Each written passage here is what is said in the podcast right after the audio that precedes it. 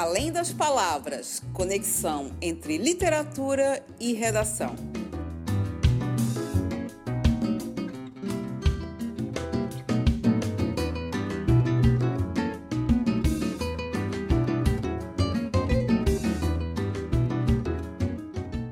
É, a ideia, né, eu estou aqui, eu sou a Cintia da Oficina da Palavra, né, e temos é, a ideia da gente lançar, vez do nosso tradicional vídeo, a gente vai fazer um podcast.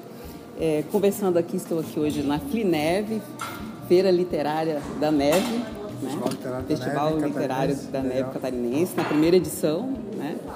E muito interessante, cheguei na sexta-feira, né? É, e, e é muito legal, né? Assim, essa mesa agora sobre edição de livros mostra assim, todo o desafio, né? Tanto o desafio do ponto de vista de mercado, porque a gente está inserido numa questão que tudo vira mercadoria, né? É, mas também, por outro lado, numa época de transição do digital, de outras linguagens, para o livro impresso, né? E o Denis, ele acabou falando, eu ia fazer até essa pergunta, né? Porque eu fui naquela feira de artes gráficas. Ele esgotou minhas perguntas, eles esgotaram. Eu estava com tantas perguntas, daí respondendo as perguntas. E, e, e eu, e eu percebi isso também, né? Que o livro, porque como você tem a mídia digital, você tem a internet, fica muito mais fácil publicar. Você não precisa mais da editora para publicar. Se você quer publicar no, no sentido da palavra, de tornar público, de você dar, colocar sua voz na rua, você não precisa mais da editora. Né? É, e aí o livro vira uma obra de arte artesanal, o livro impresso, que então, além do texto, da voz do autor, e aí tem um outro trabalho que também muitas vezes é do próprio autor também, né? essa parte gráfica, visual, que passa a ser um objeto de arte. Né? Então acho que é uma, a gente está numa transição do livro né? é, passar a ser esse objeto, livro, né? isso. E Hoje a gente vai começar o ponto de partida, né? E a gente não sabe onde vai dar a conversa. É o que eu chamo de além das palavras, né? A conexão de literatura e redação ah, dentro da questão dos livros, né? E já fiz, já fizemos um primeiro vídeo esse ano abordando de uma forma geral as obras, não entrando no detalhe de cada uma, mas tentando descobrir a conexão entre essas obras, né?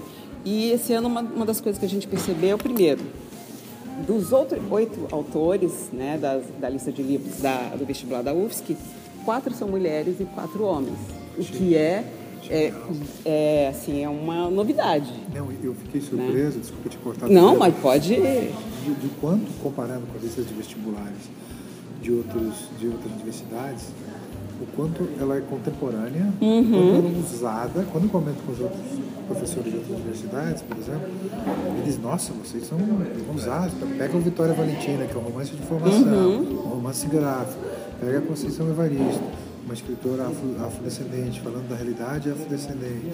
Pega a Ana César, pega o Caio Fernando Abreu, você pega Mesmo Suassuna, Machadão, Uhum. seu Esaú Jacó, que é uma obra, uma das obras mais maduras dele. Então, sempre do contexto Então, atual. eu fiquei realmente, primeiro, surpreso por ter o livro ter sido incluído nessa, nessa, nessa situação e muito mais surpreso de ver a, a, a boa companhia com que o livro está.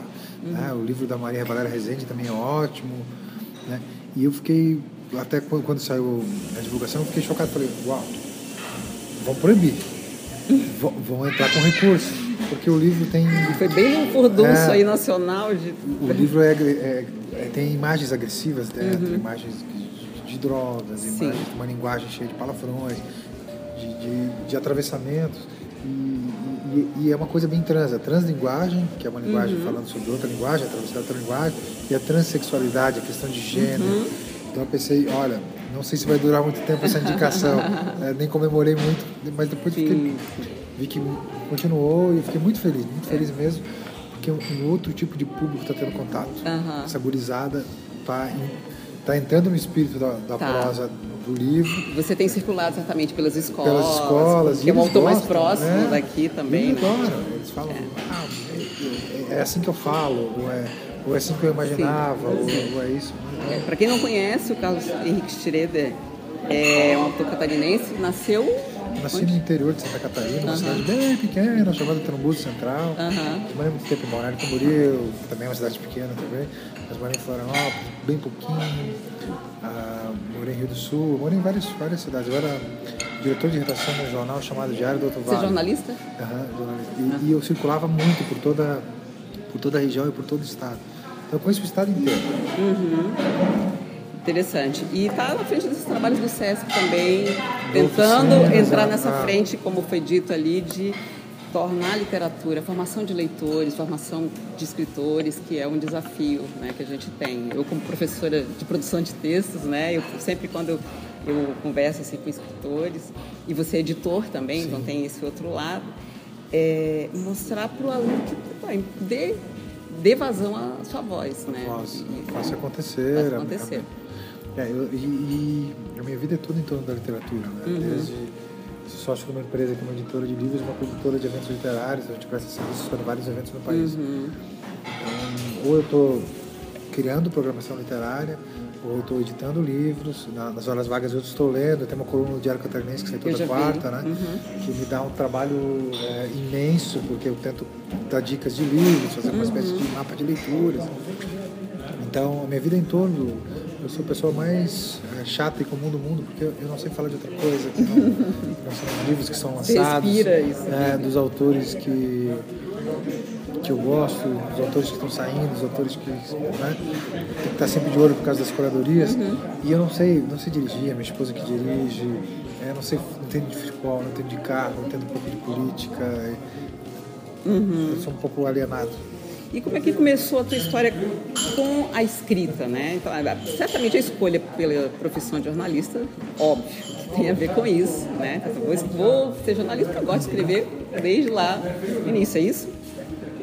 E como eu morava, eu morava numa cidade bem pequena, eu comecei como jornalista antes, antes de qualquer processo de, da- pela universidade, porque eles fizeram uma, uma espécie de uma rede, jogaram uma tarrafa, colocaram anúncio, ó, quem quer escrever, gosta de escrever, participe de uma espécie de oficina. Eu me inscrevi nessa oficina, juntou lá, sei lá, 50 pessoas, e eles foram passando essa peneira e eu fui ficando, ficando, quando eu vi eu era correspondente.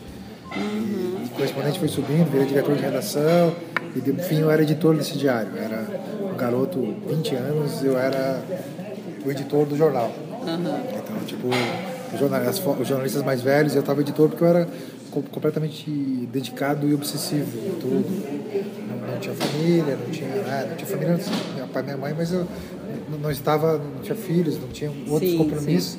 Então eu ficava 12 horas por dia em cima daquele jornal e, era uma época bem interessante do pasta up, de você montar o jornal. Era, era outra época, outra né? Era, era outra época. Sim. Você montava recortando, pegava foto, botava foto ali, texto aqui, era uma coisa bem artesanal. Aham. E, mas eu sempre escrevi desde os 13 anos.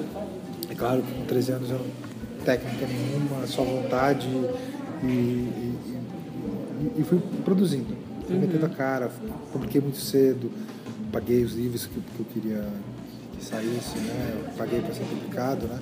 E Desde eu- quando você começou a publicar? Ah, com 18 anos já tinha livro. Né? Tenho 30, são 20 anos. E pá, 10 anos foram tentativa e erro, e, e- e- e não, não digo que é perda de tempo, porque a gente vai aprendendo.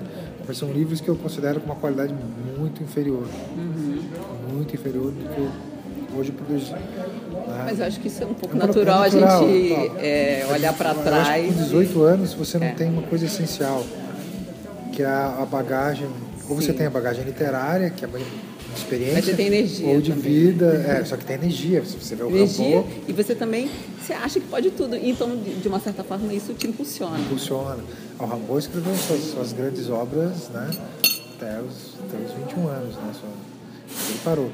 Mas na prosa é, é- é muito difícil você ver autores que publicaram Uhum. coisas boas muito jovens, né? É, porque falta a questão de entendimento de, do entendimento de- do, do jogo de linguagem, entendimento, Sim. né? Então, você, e eu tô, eu me considero ainda um iniciante que só vou deixar de virar um iniciante quando eu morrer, porque você escreve algo não porque você sabe, é porque você quer saber. Uhum. Você vai investigar a solidão, você vai escrever um livro em torno da solidão, vai ensaiar em torno Sim. da solidão. Você não, você não escreve na ficção sobre algo que domina, você é impelido a, a, a buscar aquilo que você não sabe. Exatamente. Por isso né? que você escreve, quando É. você sente aquela pulsão, ah, agora eu quero pesquisar isso ou aquilo. Queria falar, que você falasse um pouco de como surgiu a ideia do livro As Fantasias Eletivas, né, que é o livro que está hoje aí é pela Record e que está compondo a lista dos livros da UFSC. Né? Então, vamos começar a conversa por ele aqui, nessa segunda parte. É interessante pensar que é foi um processo um pouco longo, porque eu trabalhei muitos anos na recepção de hotel, como recepcionista de hotel, noturno, eu trabalhava das 11 da noite até as 7 da manhã. Eu era praticamente responsável por todo um hotel de 100 quartos, às vezes. ó. Eu era tipo chefe de recepção. Balneário. Balneário Camboriú, um fre- uma época, um período frenético, onde as, a- o turismo argentino estava no auge e eu escrevia contos, pequenos contos sobre os hóspedes desse, desse hotel. Só que eu, me, eu sentia como se eu estivesse invadindo um pouco a- a- a- o espaço desses, o espaço íntimo desses hóspedes e acabava deletando esse espaço. E, mas eu sempre fiquei assombrado com essa questão da solidão. Eu, um cara sem grana, eh, ferrado em Balneário Camboriú, trabalhando na recepção do hotel noturno, saía, nem dormia, ia estudar, ia para Univale, fazer universidade, é Itajaí. Chegava em casa, almoçava, tentava dormir um pouco à tarde, eu já acordava, não conseguia dormir muito. E fiquei muito tempo assombrado como eu fui açoitado em Balneário Camboriú. E eu acabei escrevendo um conto lá por 2007 chamado Os Recepcionistas, onde eu falava sobre essa questão do que é uma recepção de hotel, de que está tudo à venda, de toda a correria, de todo o movimento, de toda a dança que existe dentro de uma recepção de hotel. E esse conto acabou saindo um livro A Certeza das Palavras, um conto bem conhecido, foi publicado na Notícia, foi publicado em de lugares. Mas eu ainda, de toda maneira, não havia sentido que, que eu tinha exaurido o tema, o meu tema da solidão ali. Eu não tinha acertado minhas contas com o Balneário Camboriú. E ao redor desse conto que surgiu as fantasias seletivas. Então, inclusive, tem, ah, tem trechos inteiros desse conto aqui, sem, sem modificação. Tem trechos inteiros, principalmente da parte que fala como funciona o mecanismo de uma recepção de hotel. Né? Trechos ipsis literis ali dentro do, dentro do livro, dentro desse espaço. Sim, E ao redor desse conto foi crescendo. Primeiro eu queria dar, que, que o personagem, que o René, fosse de uma maneira mais realista, fosse o, o grande tema do livro. Mas quando surge Cope, a personagem ali, a travesti, a coisa tomou outra proporção e o livro se transformou num, num móvel, que ele não conclui nada. Ele, a- a- um personagem aparece, some, como é uma fotografia. Imagina você ver uma fotografia Foi é, exatamente. de alguém que você não conhece. É. Então é, foi essa a ideia que eu quis Aham. que o livro funcionasse. Além de ele parecer no projeto gráfico como se fosse uma Polaroid, né? Aham. Essa Sim. é mostrar como se ele fosse um álbum de fotografias que você não sabe do passado direito das pessoas, Sim. não sabe do futuro. E assim, é, quando você mora numa cidade turística como Balneário, é assim. O teu melhor, você conhece uma pessoa, teu melhor amigo, duas semanas, daqui a pouco, ah, cadê o cara? Voltou para não sei onde. Ah, então tem essa questão da, de uma cidade turística maluca como é Balneário Camboriú, onde as pessoas vão recomeçar a vida também. Então, é um livro, uma árvore cheia de galhos e esses galhos, ao invés de terem fim, eles não têm fim. Assim, Sim, e o leitor tem que, dentro disso, se embrenhar, ah, mas tem algumas coisas que não estão explicadas. Dane-se. Não estou aí para Mas, é, mas foi isso, eu estava revendo hoje, inclusive as minhas notas, que eu termino de ler o livro, gravei Ah, que tudo que legal. estava na minha cabeça. É o tempo, ele é todo anotado, marcado. Eita. E, e assim, coisas que eu gostei, que eu queria comentar, pensando na linguagem. E a primeira delas, você está me confirmando, que foi essa minha percepção de leitora, né? É, a estrutura dele é fotográfica Fotográfico. é fotográfica. A linguagem é fotográfica, inclusive quando aparece, né? Porque aí o, o- o persona- os dois personagens principais, né? O René, o, o René que é o recepcionista, né? É o Mr. Álcool. Mr. Álcool, aham. Aí a ambiguidade ali do álcool, né? Na né? história da vida dele, né? E, e é bem isso, às vezes ele aparece a relação dele com o pai, depois o problema com o filho, e entra o, o- é a copy ou o, É o é copy, copy, copy, copy, né? né? Na história Nada se e resolve, que também como a vida da- a isso, vida da gente, né? E a de repente ela pum, acaba e não dá muitos detalhes de como foi aquilo, Aham. né? É, e as fotos que aparecem, né? No, eu achei interessante até do ponto de vista da linguagem, de você mesclar. Tem fotos ali, eu achei engraçado, do chuveirinho de É, vaso. ducha de vaso. de vaso. E aí tem um texto sobre aquilo, né? Então, é uma é, a- um conjunto de, de, de imagens numa época que a imagem pra gente tá- é muito forte. Então, isso é uma das primeiras é, intersecções que eu estou vendo entre os livros. A, a Maria, a Valentina, né? Vitória Valentina, Que é ótimo. né? Que tem a questão da imagem. é, e, e outros livros, o próprio é, é, 40 Dias, né? Cara, eu estou terminando de ler, mas é muito legal. E Muito. aquela conversa dela na Barbie ali, as- os, os papeizinhos que aparecem. Então, a questão da imagem, para mim, foi o que ficou mais forte, né? É, é isso que você está contando, né? E, ah, e aí eu, eu marquei algumas coisas. Uma que você, você falou aí de que você, como você vivenciou, antes você escreveu sobre como se A dá o mundo no hotel. é, no hotel, né? É, eu, um trecho ficou bem claro quando eles vão passar, oferecer, oferecer para ele o turno da noite, como se fosse uma promoção, mas na verdade é assim, querido, é isso ou a rua, mais ou menos isso, então já é uma realidade do mundo do trabalho, né? sobre, sobre o personagem. Sobre o personagem, né? E, e é essa própria transitoriedade do que é a vida é, em Balneário. E a outra questão que chama bem atenção é que tem um lado glamouroso de Balneário, então é o submundo de Balneário. Me fala um pouco sobre isso. Então, eu, enquanto estava em Balneário Camboriú, na condição de recepcionista de hotel noturno, eu estava no submundo do submundo do submundo, porque eu não tinha dinheiro, recepcionista de hotel ganha muito mal para ficar ali no, no- no hotel. E os hóspedes te olham assim, né, né, de cima para baixo, e você tem que resolver os problemas, tem que se virar. É diferente quando você está numa pousada que você tem uma relação íntima com o proprietário, uma, né, uma certa intimidade e, e no hotel você é um, uma máquina para resolver problemas. E, e o hotel tinha sobreca você era sempre sobrecarregado. Então você tinha que resolver o problema de todos os hóspedes, subir para mexer no chuveiro, descer, é, conectar as camareiras, chamar a segurança se tem algum problema. E, e, e eu ficava cada vez mais assustado com isso, cada vez mais é, assustado e preocupado. tá? É, e em outro determinado momento você via, por exemplo, na virada do ano, eu via todo mundo de branco, pulando, festando, todo mundo com o véu clicou, passando na frente da coisa. E eu estava ali, tinha que ficar ali trabalhando, não, não tinha folga nenhuma durante janeiro, fevereiro, março. E eu vi Balneário mudar radicalmente de uma cidade para turistas de classe média durante esse período, para de classe média alta e para os ricos, né? apartamentos de 5 milhões, 6 milhões, 7 milhões. Então eu pude perceber essa, essa mudança. E hoje é uma cidade de, de, de luxo mesmo, se você observar. E isso acabou esvaziando um pouco a cidade, porque na época, a primeira vez, eu morei 15 anos lá, em, em períodos diferentes.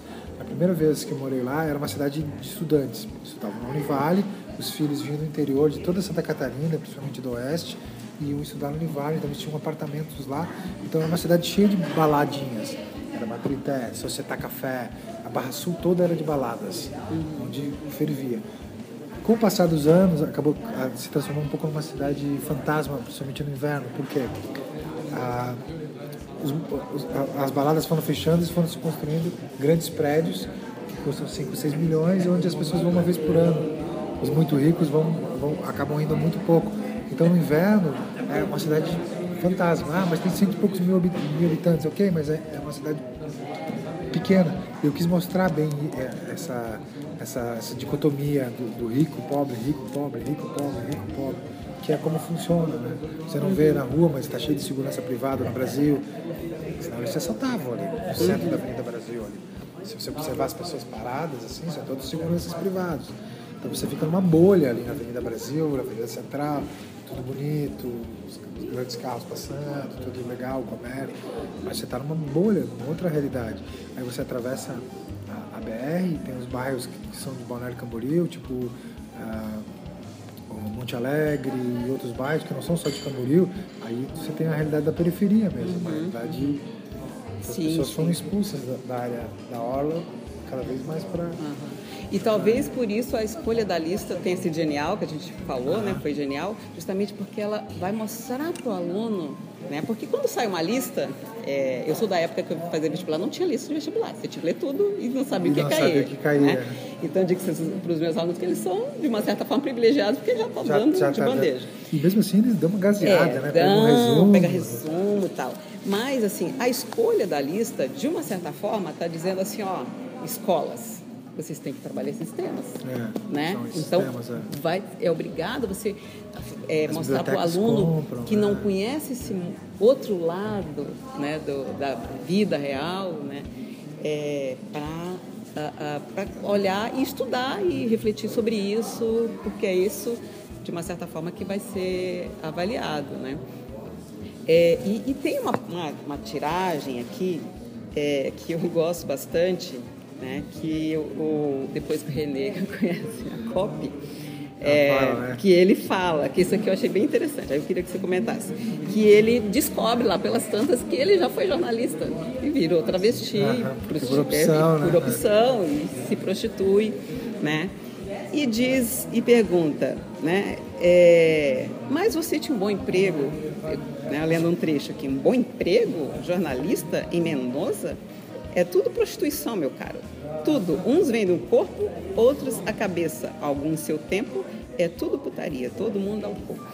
Eu achei assim bem interessante para mostrar que, é, embora seja emblemática a questão da prostituição do corpo, né, mas a questão da profissão de jornalista e por que não de escritor, né, da questão da prostituição por esse tudo, lado. por esse lado, né? Então fala um pouquinho disso aí. É, como é que é um questiona- Hoje a gente até no debate, os dois debates da FUNEV passaram o da autoficção, como alguns autores usam a autoficção para se promover, né?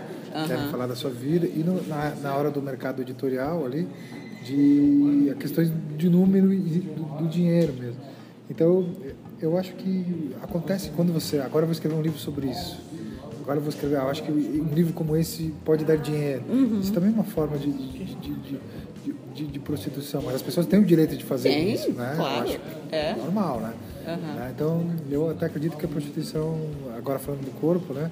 Ela deveria ser institucionalizada e, e- e controlada, ter suporte público, de direitos direitos, trabalhistas, né? Porque é muito Inclusive tem um sindicato de Tem sindicato, no né? também tem é trabalhadores forte. do sexo. É, é. o Bolero é forte, a cena lá de, Uhum.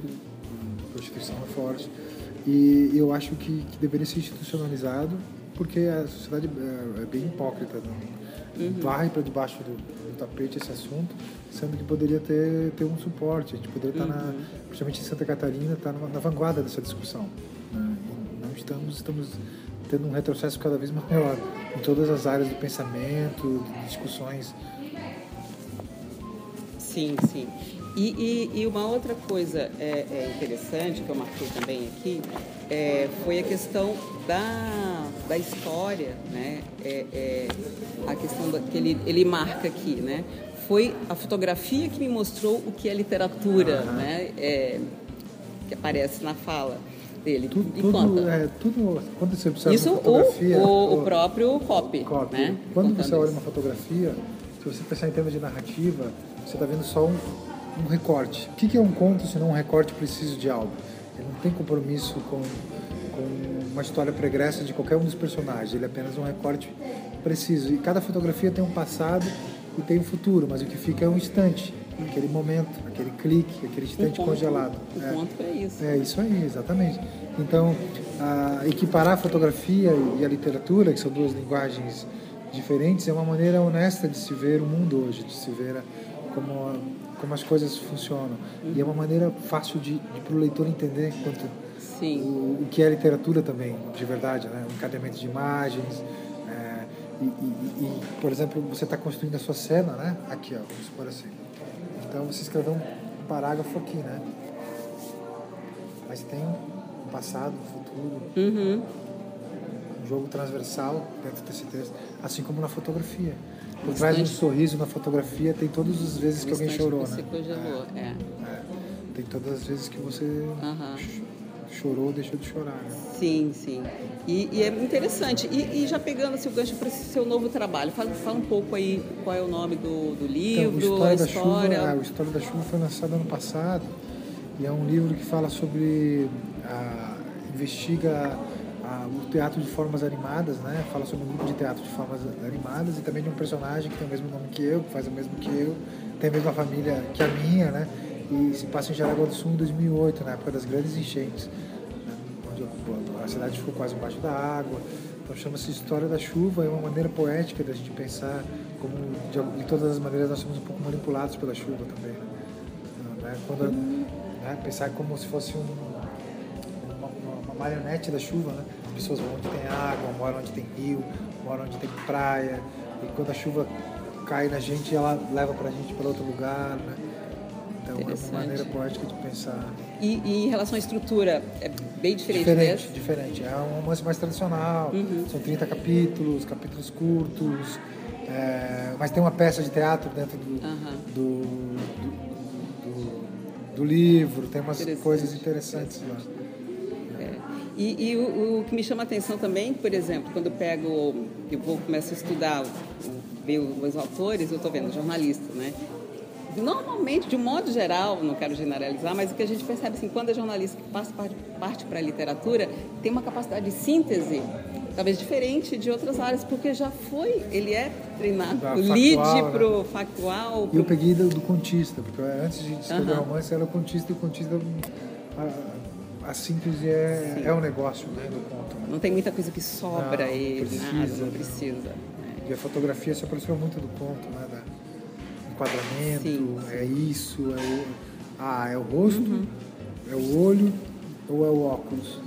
Né? Você vai construindo Sim, isso, né? sim. E o que, que você diria assim para o pessoal que acompanha, né, é, jovem que está buscando a escrita, né? Alguns eu digo para eles, vocês ficam preocupados com o desafio de 30 linhas do vestibular, vocês vão ver que passado isso, os desafios da escrita são muitos e Maior. cada vez maiores, né? Então, o que, que você, Não, você fala sempre para esse público? A maior, a maior dificuldade para quem quer escrever, mesmo quem quer estudar letras, quem quer, é, a maior lacuna é na formação de leitores. Né? Eu vejo uma, uma coisa incrível que é as pessoas querem escrever sem ler. Né? Tem uma coisa que me deixa chateadíssima. É né? é, não, é um, cara, para fazer qualquer coisa você tem que estudar. É. Qualquer porcaria que você fizer, você vai ter que estudar. Então, o cara leu quatro livros de ficção fantástica, se acha. Não é o direito, acha que tem condições linguísticas de constituir, construir. Né? Uma, o, o, o, Tolkien, lá, o cara que escreveu O Senhor dos Anéis, o cara era um, um professor universitário, estudava N línguas, falava N línguas, ele construiu um universo ele tinha condições objetivas de. Então, as pessoas têm que ler cada vez mais, cada vez melhor é, sair da zona de conforto, ler aquilo que não gosta, sabe? Para se desafiar, ler, é, ler, ler, todo tipo de literatura. Ah, por que, esse livro vende? Eu quero ler. Você vai ler para ver por que, que o livro vende. Né? Ah, porque a história é mais básica, mas por quê? Por que, que essa história vende e essa história mais básica não vende? Então, ler tudo, ler de tudo, ler sem preconceito, ler ficção científica, ler, ler tudo para poder para poder Formar. descobrir tua voz como escritor, para poder é. descobrir né? Que, que, nós somos muitos, né? nós somos uma pessoa só, nós somos várias, várias pessoas. Né? A gente começa com, com as nossas referências, é. o que, que, a é. gente gosta, para poder descobrir ah, depois nossa, a nossa voz. Nós somos a soma das nossas referências, então quanto melhores elas forem, melhor a gente vai saber lidar com a uhum. escrita, senão a gente não vai ter referência. Claro. Ah, eu vou chegar e pedir, pô, tô com uma ideia genial, vou escrever um livro sobre uma, um cara que acorda transformado numa barata, entendeu? É. Então as pessoas não, não leem e querem escrever.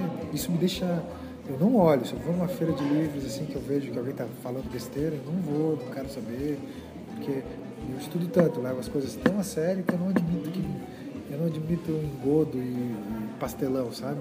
Uhum. Vamos ler, vamos ler, não, não quero saber. É. Sabe? Eu me mato para ler, tenho dois filhos pequenos, acordo às 6 horas da manhã, não quero saber, me mato para ler, para escrever, para produzir, para entender. E acho que as pessoas têm que levar mais a sério isso. Né? Uhum. Quer ser um escritor profissional? Então vai ser profissional. Vai, vai ter um método. Ah, estou estudando a solidão, então vamos ver aqui. Onde começa a melancolia? Esse livro aqui, esse, esse, esse. Vamos estudar, criar método de, de, de, estudo, de pesquisa, criar método de escrita, criar projeto. Cada livro tem um projeto específico, pode ser celular ou não. Então isso me deixa muito chateado quando eu vejo como algumas pessoas tratam como uma coisa assim com desleixo. Né? São fanfarrões, né? É, Bravo. Mas é, por outro lado também eu, eu vejo assim, por exemplo, na escola muitas vezes a voz é calada, a pessoa, É, a voz do, do- dos alunos desde pequeno incentivar a escrita, Fazer a leitura. mesmo. Então tem acho que um processo que é responsável pelos adultos, educadores, né, pais que acaba e sociedade, né, com, com projetos, com os desafios que a gente está falando, vai do bibliotecário, a distribuição de livro, a secretaria de cultura, Cultura. é um conjunto de culturas, é um conjunto de formar telespectadores também, de assistir, porque as pessoas falam, muito fácil falar, mas o povo gosta de coisa de, desse tipo. Mas nunca ouviu outro tipo, nunca leu outra, outra coisa, coisa. né? Então, é, é, você acaba não tendo nem parâmetro para avaliar, né? É, falta referência para todas, as- pra todas as instâncias educacionais e culturais. Então é isso, Carlos. Obrigada Eu aí. agradeço não o papo, por ter tirado ter, ajudado. ter tempo. e mu-